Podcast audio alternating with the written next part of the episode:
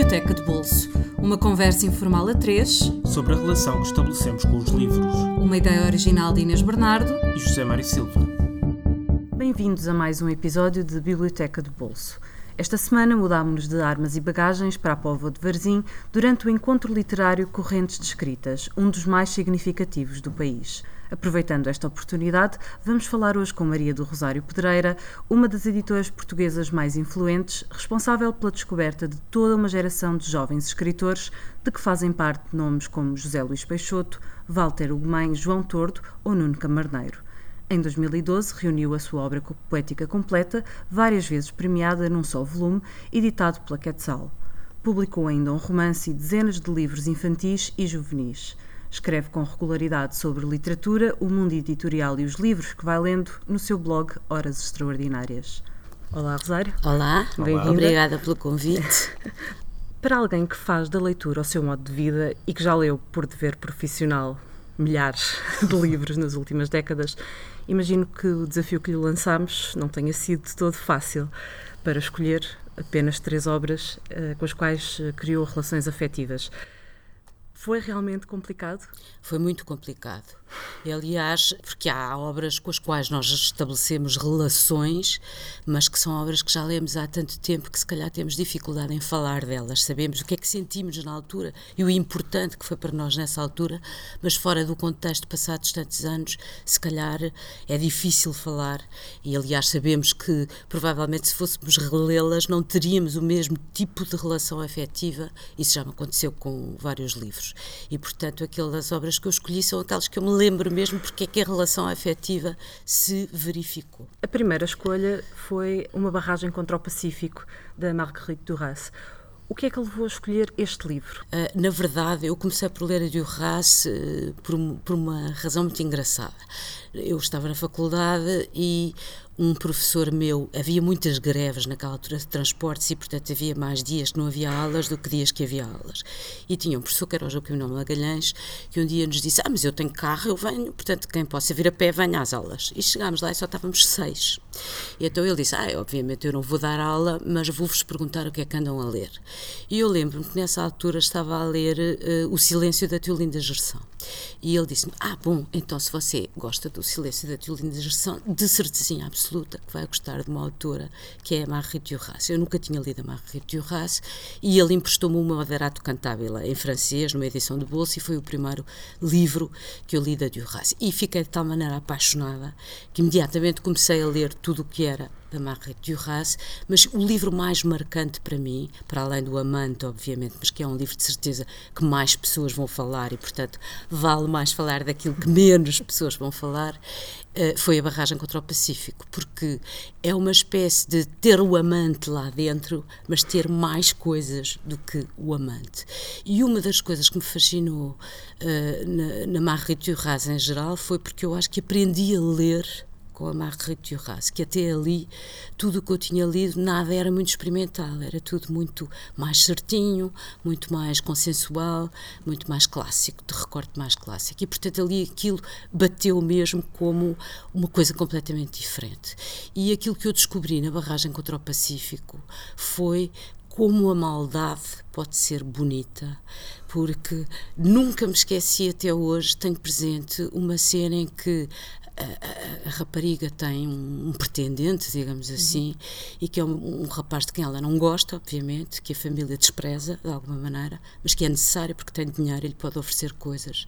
E lembro-me de duas cenas terríveis. Uma delas, ele oferece-lhe um gramofone e traz o gramofone e põe no meio da família e eles conseguem estar a tarde inteira a conversar uns com os outros, ignorando completamente aquele gramofone, e no fim da tarde ele agarra no, no gramofone e leva, porque ninguém nem desembrulhou o gramofone.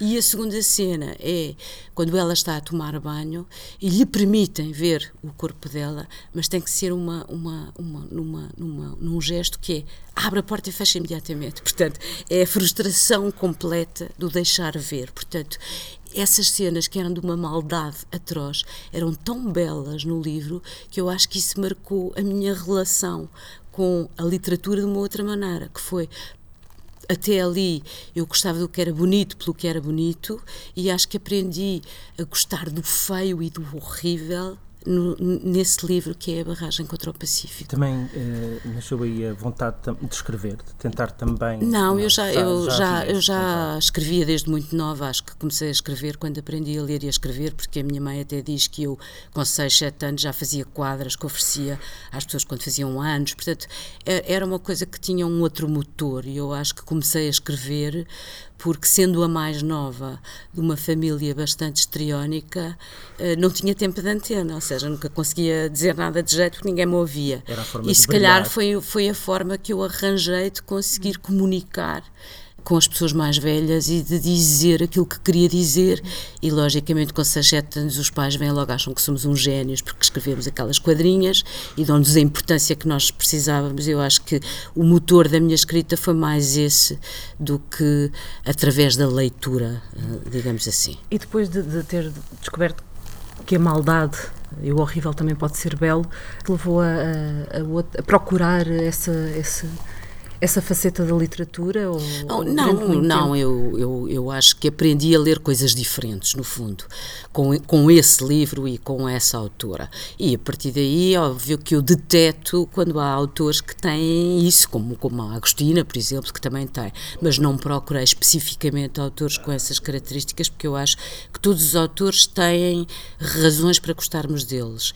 E é bom até que eu goste de Horace também por essa razão e que, é, e, e que isso seja distinto instintivo nela, pronto. Eu, eu, a minha relação afetiva é também uma relação com o mal, nesse sentido, uh, e, e, por isso falei dela aqui, por isso escolhi. Nessa altura ainda não era editora? Não, não eu andava na faculdade, tinha 19 anos. E a forma de ler nessa altura era, era diferente do que é hoje? Ou, ou, mesmo quando lê livros que não, que não vai editar, por prazer, o facto de ser editor sim, era completamente de outra maneira. Sim, sim, nós depois de sermos editores, sobretudo eu que faço literatura portuguesa e que faço, uh, entre aspas, uh, caça-talentos, não é? Uh, aquilo que acontece é que já não conseguimos ler nenhum livro virginalmente, já estamos não só a pensar o que é que eu fazia aqui, o que é que mudava aqui, eu teria sugerido isto a este autor, nas traduções, sobretudo, temos sempre opiniões, não teria nada traduzido esta frase assim, uh, ou aqui assim o tradutor até conhece bem a língua, mas é um bocado ignorante porque não percebeu que isto era aquilo, e, e portanto, ao fim de muitos anos, já, nós já não conseguimos ler com a mesma frescura com que líamos aos 19 anos, obviamente. E depois de ser editora, voltou a ler eh, este livro, ou seja, depois de já ter este olhar que já é menos virgem, uh, voltou a olhar. Curiosamente, voltei a ler muitas vezes O Amante, uhum. mas nunca voltei a ler A Barragem contra o Pacífico, se calhar porque não quis que me estragasse esse, esse prazer tão, tão grande inicial. E, e é interessante que os livros uh, são uma espécie de livros gêmeos, porque um foi escrito no princípio da carreira dela, e o outro, o outro no fim. No fim e ganharam os dois o Goncourt, Sim. e portanto são livros que, que, focam os mesmos problemas, que a, a família é a mesma, o local é o mesmo, uh, as, uh, as dificuldades da vida são, são, são as mesmas, e, e eu até na minha cabeça vejo um pouco como lado A e lado B da mesma história. É, mas é curioso que uh, o livro que é mais uh, explicitamente sexual é o que é escrito aos 70 anos exatamente, e não aos 36. Exatamente, se calhar porque existe uma maturidade para poder refletir sobre aquilo que precisou de envelhecer é, para sim, poder contar sim, a história daquela maneira. Eu acho que sim, acho que sim. Provavelmente no primeiro livro ainda se estava muito em cima do acontecimento e no segundo já se tem um distanciamento que permite ver as coisas de, até à luz de livros que se leu e das leituras e tudo isso. Portanto, dá uma distância maior para se poder refletir sobre, sobre aquela relação. Ela ficou muito marcada pela, pela adolescência e pela infância passada na Indochina, mas a vida dela é extraordinária. Também teve depois a, a história da Segunda Guerra Mundial, a relação com, com o marido, Robert Antelmo, por exemplo, no Livrador, que é extraordinário. A vida dela e a obra dela entre estes dois polos, porque no fundo, no princípio e no fim, ela, ela regressa à infância e à adolescência uhum. na, na, Indochina. Também, é, também a atrai? Claro, eu, eu aliás leio, li a obra quase toda dela justamente porque é uma personalidade fascinante. Eu, eu lembro-me, por exemplo, quando eu li O Amante a primeira vez, que tinha pai 19 anos, que em geral os meus amigos homens detestavam a Diorrace porque a achavam muito afirmativa para a mulher e, e muito ao contrário do homem, muito contra o homem. Ela eu nunca vi... muitos ódios ódios, e, amores e ódios. Não é? mas, mas, por exemplo, acho que os jovens de outra geração, sei lá, 20 anos depois, já não sentiram nada disso, justamente porque já viveram épocas muito menos obscurantistas, muito, muito mais abertas e, portanto, que já não têm esses, esses complexos um pouco machistas que, que, de pessoas que se irritam muito com, com essas mulheres muito afirmativas. Eu tenho só mais uma pergunta para fazer à editora, que é o seguinte: há uma história conhecida que, salvo em 1993, houve um, houve um, um crítico que fez uma maldade, que foi transcreveu tal e qual um livro dela, dos menores, que é A Tarde do Sr. Andés Mas, e enviou-o para as três editoras que a publicaram ao longo da a vida. Mercure, a, a edição de Minuit, Sim. etc e todas elas recusaram o livro, sendo que era uma autora deles. Uh, este, este lado, ou seja, quando um, um autor já com, com, com, com, muita fama entrega um livro, geralmente é publicado. Sim. Uh, portanto, isto quer dizer que, de facto, os próprios editores da, da Marguerite Rascat também já não tinham o tal olhar virgem para apreciar o livro uh, como ele era ou, o que é que isto nos diz da atividade de, de editor? Bem, eu, eu, eu, acho que as coisas também têm que ser vistas no contexto, ou seja, uma coisa que é completamente nova e fraturante num determinado tempo, à frente já não pode ser e alguém ler e dizer ah, isto já foi feito e portanto não, não, não faz sentido publicarmos isto hoje, isto já, isto já, já foi,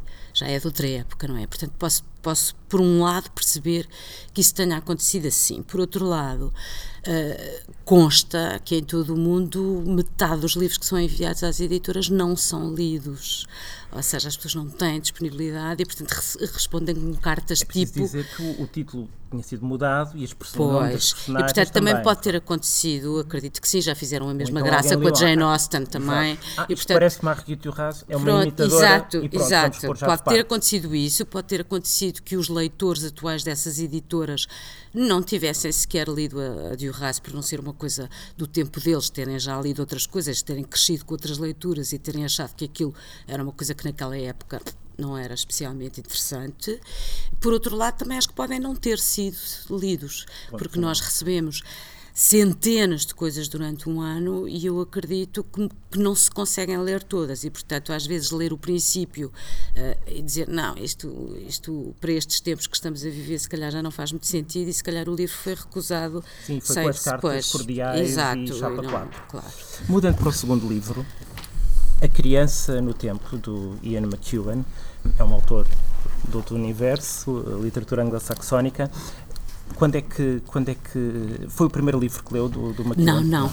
Eu, eu, aliás, a minha relação afetiva com o McEwan tem que ver com o facto de eu ter começado a trabalhar em edição ainda como assistente, obviamente, em 87. E o primeiro livro de ficção que se publicou nessa editora onde eu estava, Gradiva, é? na Gradiva, onde estive nove anos, entre 87 e 96, foi O Jardim de Cimento do McEwan. Portanto, digamos que o McEwan é o meu primeiro autor de ficção da minha vida profissional. Portanto, tem essa relação afetiva também.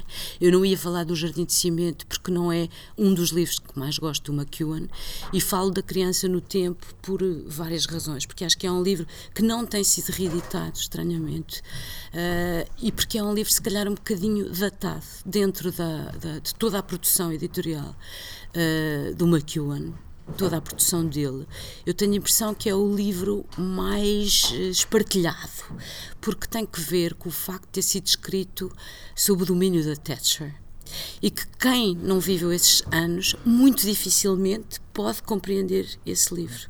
Esse livro tem que ver com um pai que perde uma criança no supermercado, olha para lá e ela já lá não está. A filha pequenina, é, não é? Três anos. Pequeníssima, de 3 anos, e que a vai procurar ao longo de todo o livro, não com a idade em que a perdeu, mas passa um ano e ele vai passar a procurar miúdas de 4 anos e depois de 6 e depois de 8 e, e, é uma busca completamente louca por essa criança. faz até pensar um bocadinho no caso da Média, não é? É, não, e eu até achei, até escrevi no meu blog que achei estranhíssimo quando, quando a Média desapareceu que ninguém se tivesse lembrado de falar deste livro.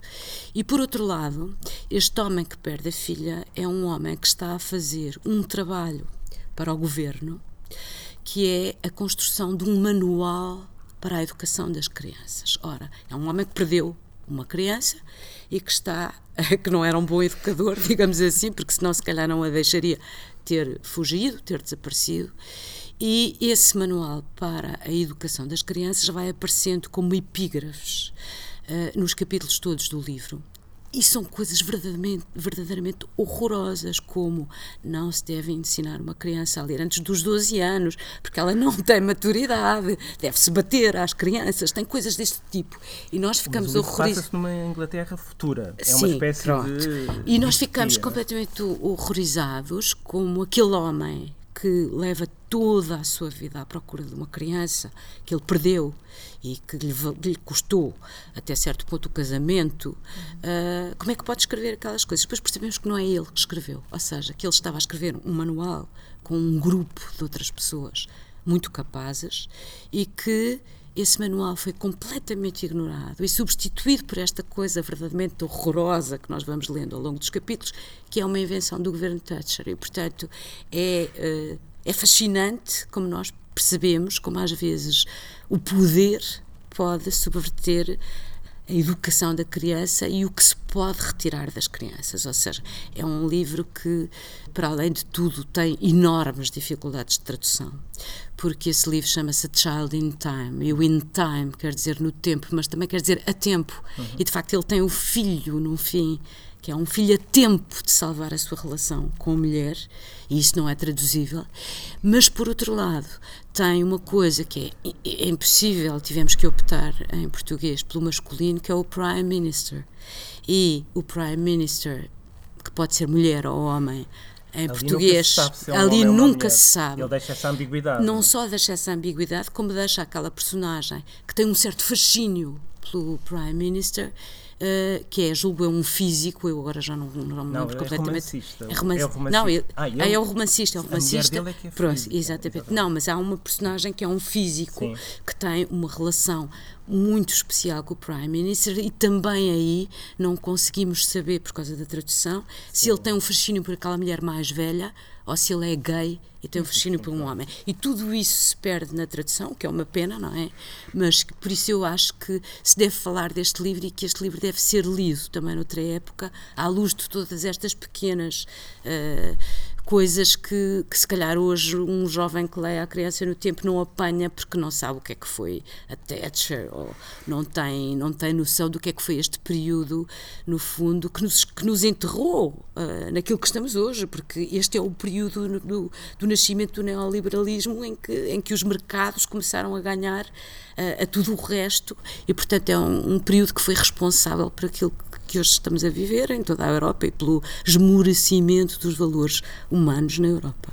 E essas dificuldades também a ensinaram a ser editor, ou seja, foram um desafio importante eu, para, para a Eu acho que sim, embora não tenha sido eu a traduzir o livro, obviamente que eu, eu revia muitas das traduções e, portanto, tive também que tomar opções que foram muito difíceis com a tradutora que era muito boa, que era a Fernanda Pinto Rodrigues, infelizmente já desapareceu, mas eu acho que tudo isso me ensinou muito. Aliás, não seria editora sem ter passado por todas as fases de aprendizagem, desde a paginação, a revisão, o escrever contracapas, fazer badanas, o perceber como é que se promovem os livros, o ver os álidos, ainda no tempo em que eles cheiravam a, a, a que era uma coisa terrível, e custa-me imenso a, a aceitar que hoje em dia haja editores que começaram por ser editor sem ter passado por todas. É é tudo digital, é, não é? Nem é só o digital, é, é, há pessoas que vão para editores escolher livros, selecionar livros para publicação sem nunca ter sabido o que era um índice remissivo, o que era fazer um índice remissivo, o que era um,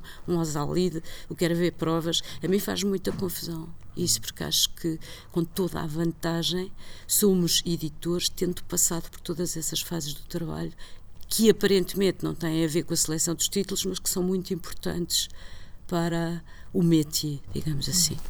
Neste livro também, como noutros do, do McEwan, há uma relação com a ciência. Porque sim, é também um livro sim, sobre sim. o tempo e sobre a, a, teoria da relatividade. O In Time o, também o tem, que ver, com, isso. com, isso. Pronto. Um, esse, esse lado também, e que aparece noutros livros. Sim, aparece, é, por exemplo, nos Cães também, Negros também, aparece no Inocente, aparece. recentemente no Sol. No, no, no, exatamente. Solar, uh, também, é, também interessou. Bom, a Gradiva era uma, sim, uma, sim. editora era uma editora, sobretudo é? pela, pela divulgação divulgação científica. Interessou-me porque eu era francamente má aluna na área científica. Acho que tive sempre maus professores também. Mas. Uh, quando fui trabalhar para a Gradiva, uma das coisas que me apaixonou imediatamente foi como a ciência podia ser absolutamente fascinante.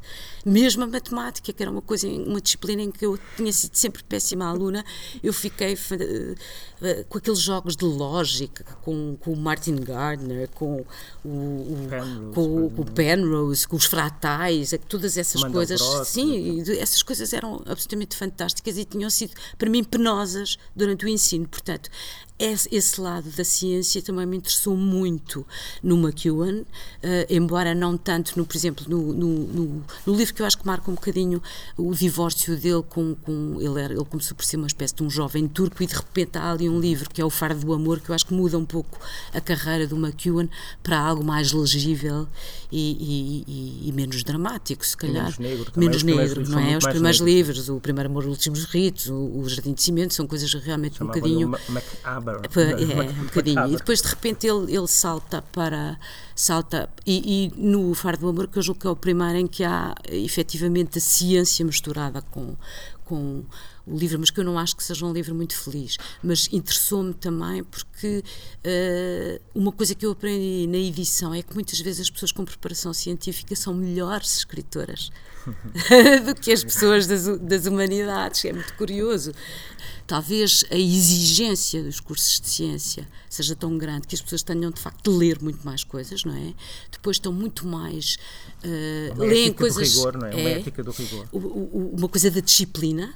Aliás, uh, Uh, há, há, essa coisa que, que há médicos e, e, matemáticos que são bons pianistas, porque são coisas que, que se cruzam, aquela disciplina da, do tocar todos os dias, que é também uma disciplina do escrever todos os dias, há ali coisas que se tocam. E, curiosamente, nos meus últimos anos como editora, alguns dos mais interessantes escritores que eu dei à estampa tinham, eram engenheiros, não é? Portanto, tem, tem graça e isso sempre me fascinou. E, de facto, um deles já foi o nosso convidado. O sei, eu sei, eu já ouvi, eu já ouvi. Para a última escolha, a Rosário decidiu falar de um livro sobre o qual acha que ninguém vai falar, eh, que é O Conhecimento dos Anjos. O Conhecimento dos Anjos é um livro que eu também tive a oportunidade de editar na Gradiva e que é um livro que eu diria que também é um lado B de um lado A que seria o Narciso Goldmundo do Hermanesse, mas que eu acho que é mais suscetível de alguém falar do Hermanesse e, portanto, resolvi falar desse O Conhecimento dos Anjos, que nem sequer é um grande livro, mas com o qual eu tenho uma relação muito, muito singular. Porquê? Porque eu, eu sou de uma família de, de juristas e em minha casa o poder de argumentação teve sempre muito peso. E eu sempre admirei os livros em que há diálogos que são verdadeiros uh, monumentos ao poder da argumentação. É como é que nós conseguimos desmontar uh, a teoria do outro e como Ou é que convencer alguém, é? convencer é? alguém da nossa, não é? Isso é uma coisa que sempre me fascinou. E este conhecimento dos anjos é uma história brutal que não é situada em nenhum, quer dizer, a autora não diz onde ela é situada, mas nós percebemos que se passará alguns na Península Ibérica. Também não diz exatamente o ano, mas nós percebemos que é a Idade Média e é o tempo da Inquisição e um tempo muito negro. E eh, conta duas histórias paralelamente. A primeira é de uma criança que é encontrada com os lobos e eh, teria sobrevivido e teria sido recolhida para aí com uns nove anos e recolhida num mosteiro onde tentam educá-la, sendo que ela é uma loba, é completamente selvagem. E ao mesmo tempo vem dar à costa desse sítio, que eu suponho que seja a Espanha, um homem que não se sabe de onde vem, portanto vem de um outro mundo que ninguém conhece, isto é anterior às descobertas, e que é um homem que vem de um mundo onde não existe a ideia de Deus mas que é um homem ultra inteligente e, portanto, o inquisidor não o quer condenar, mas ele não pode dizer que acredita numa coisa que não acredita. Mas todo o diálogo entre ele e o inquisidor é uma coisa primorosa de inteligência e de argumentação dos, dos dois lados. Uh, e aquilo que vai decidir o destino deste homem é o inquisidor diz: Bom, então uh, eu, eu eu posso, até certo ponto, aceitar que não existe um Deus inerente ao ser humano no nascimento. Então, o que é que vai fazer?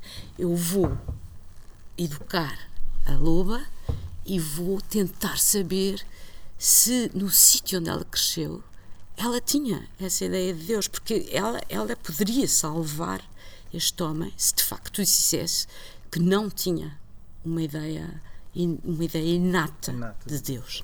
E o que é que acontece? As freiras do convento conseguem manipular esta menina loba para ela dizer que sim, que tinha uma ideia inata. Assim estão a condenar de o outro. E portanto ele é condenado uh, por uma mentira, no fundo. Mas aquilo que me interessou no livro foi não só toda a educação da menina, é uma coisa sumptuosa, porque às tantas eles percebem que ela não estava sozinha, que ela tinha uma irmã, que eram duas irmãs. Os pais morreram e, e elas ficaram com os lobos. E às tantas, quando descobrem que ela tem uma irmã, lhe perguntam: E a tua irmã então o que é que se passou? E ela responde: Comia. E é uma coisa, porque ninguém está à espera, de, é uma, uma coisa deslumbrante, por um lado, mas por outro lado, é fascinante como o inquisidor, que em toda a outra literatura é o tipo mau e o tipo. Uhum. É o tipo que mais quer poupar o outro porque tem uma admiração pela sua inteligência e pela sua argumentação e não, não vai conseguir poupá-lo, não é? Enquanto o resto da sociedade, se calhar, está ansiosa para o condenar. Claro, claro. E, e, é, e, é, e é isso que é, que é fascinante e que eu ponho um bocadinho no lado B do lado A, que é o Narciso e Goldmundo, porque no Narciso e Goldmundo também temos o espiritual contra o sensorial, não é? Uhum. Mas também toda a argumentação é uma coisa de grande amizade, de grande proximidade e de nunca se querer condenar de parte a parte. Uhum. O homem que fica recolhido e o que vai para o mundo. É? Exatamente, e o, e o, digamos, o, o jesuíta e o noviço que ele quer trazer para o seu mundo, mas ao mesmo tempo percebe tão bem que ele não queira ficar fechado e que queira ir conhecer, não é? E portanto todos esses. De certa forma, é um, é um diálogo ou é uma tensão semelhante. É, é, é, é, muito semelhante, porque nós percebemos que há relações de grande proximidade entre aquelas duas figuras. Também há um grande fascínio do jesuíta em relação ao seu noviço que foge do, do, e que não quer do seminário, que não quer ser padre e gosta de mulheres, não é? Mas por outro lado, há um fascínio enorme que é quase, não vou dizer homossexual, mas é quase de amor e de, de, o querer deixar ir ao mundo, não é? E, portanto, são, são, são questões muito engraçadas e, sobretudo, são questões filosóficas também, porque o poder da argumentação também é uma coisa da filosofia, não é? E é uma coisa que eu penso que hoje em dia nas escolas falta muito, ou seja, que, que, que, é muito difícil os miúdos defenderem as suas posições. Eu, no outro dia, li um inquérito que me assustou durante as presidenciais que uma quantidade de, estudante, de, de, de estudantes da Faculdade de Medicina do Porto, portanto, que entraram com notões, não é? Porque para entrar em medicina eh, não sabiam quem eram os candidatos à presidência, nenhums. Havia um único que sabia uh, quem era o Marcelo, mas nem sequer sabia que ele era candidato, e uma rapariga que essa sim estava em psicologia, que até estava contente porque havia candidatas femininas, mas nenhum diziam, não, não, nós temos que estudar 10 horas de anatomia, portanto nós não, não podemos... perguntas sobre literatura. Uh, e não e perguntavam e, e perguntavam-lhes coisas como mas porquê é que não vai votar? E, e, e, eram pessoas com 18, 19 anos que respondiam ah não porque eu não percebo nada de política. E portanto até podia fazer a geneira votando o que é tramado. E portanto eu penso que esta que esta que esta que esta literatura que ensina a pensar a defender uh, as nossas opiniões, não, é mais, não é na persuasão do tentar que o outro, uh, de uma forma populista, acredite em nós, mas explicar com argumentos lógicos porque é que isto que pensamos está certo e porque é que nós defendemos isto. E, e isso eu acho que é muito importante e que há poucos livros que pudessem ser dados, por exemplo, a adolescentes já com, com uma certa experiência de leitura. Este é um deles, este o conhecimento dos anjos. É, é, fácil de é, ler, é, não tem, não tem, em termos de linguagem, não, não tem é o trabalho. Aliás, a autora tinha escrito muita literatura juvenil, portanto, é, é, é uma autora que só escreveu este romance, penso eu, para adultos ou pouco mais, não, não é um grande romance, mas é um romance que eu acho que é muito importante para ajudar a pensar, a defender as suas opiniões e a ter opiniões. E ao mesmo tempo é também um romance sobre tolerância. Sim, exatamente. Não é só a questão da argumentação para convencer o pois, outro. Pois, não, não. É, é, é o tentar até, o, o tentar até entrar na cabeça do outro e, e, e, tentar não, não como os verdadeiros inquisidores, não é? Eh, que à mínima coisa estavam a mandar as pessoas para a fogueira para todo o lado, mas é uma maneira também do que é a maleabilidade e a, e a capacidade que nós devemos ter de ouvir, de escutar e de perceber o outro. Só nos falta agradecer à Rosário por Obrigada este bocadinho. Eu. Recordar que uma barragem contra o Pacífico de Margarito Duras está infelizmente esgotado. Oh, tinha, sido, tinha sido editado pela Difel. Talvez uh, consigam encontrar em alfarrabistas. A Criança no Tempo de Ian McEwan está disponível numa edição da Gradiva foi cerca, quem editou. Exatamente, por cerca de 11 euros. E o Conhecimento dos Anjos, de Jill Patton Walsh, também da Gradiva, por 14 euros. O Biblioteca de Bolso está disponível através do iTunes, do SoundCloud e por subscrição RSS. Não se esqueçam de classificar e criticar os programas e seguir-nos nas redes sociais, na nossa página de Facebook, em facebook.com.br Biblioteca de Bolso. Até à próxima semana, com um novo convidado. Obrigado, Rosário.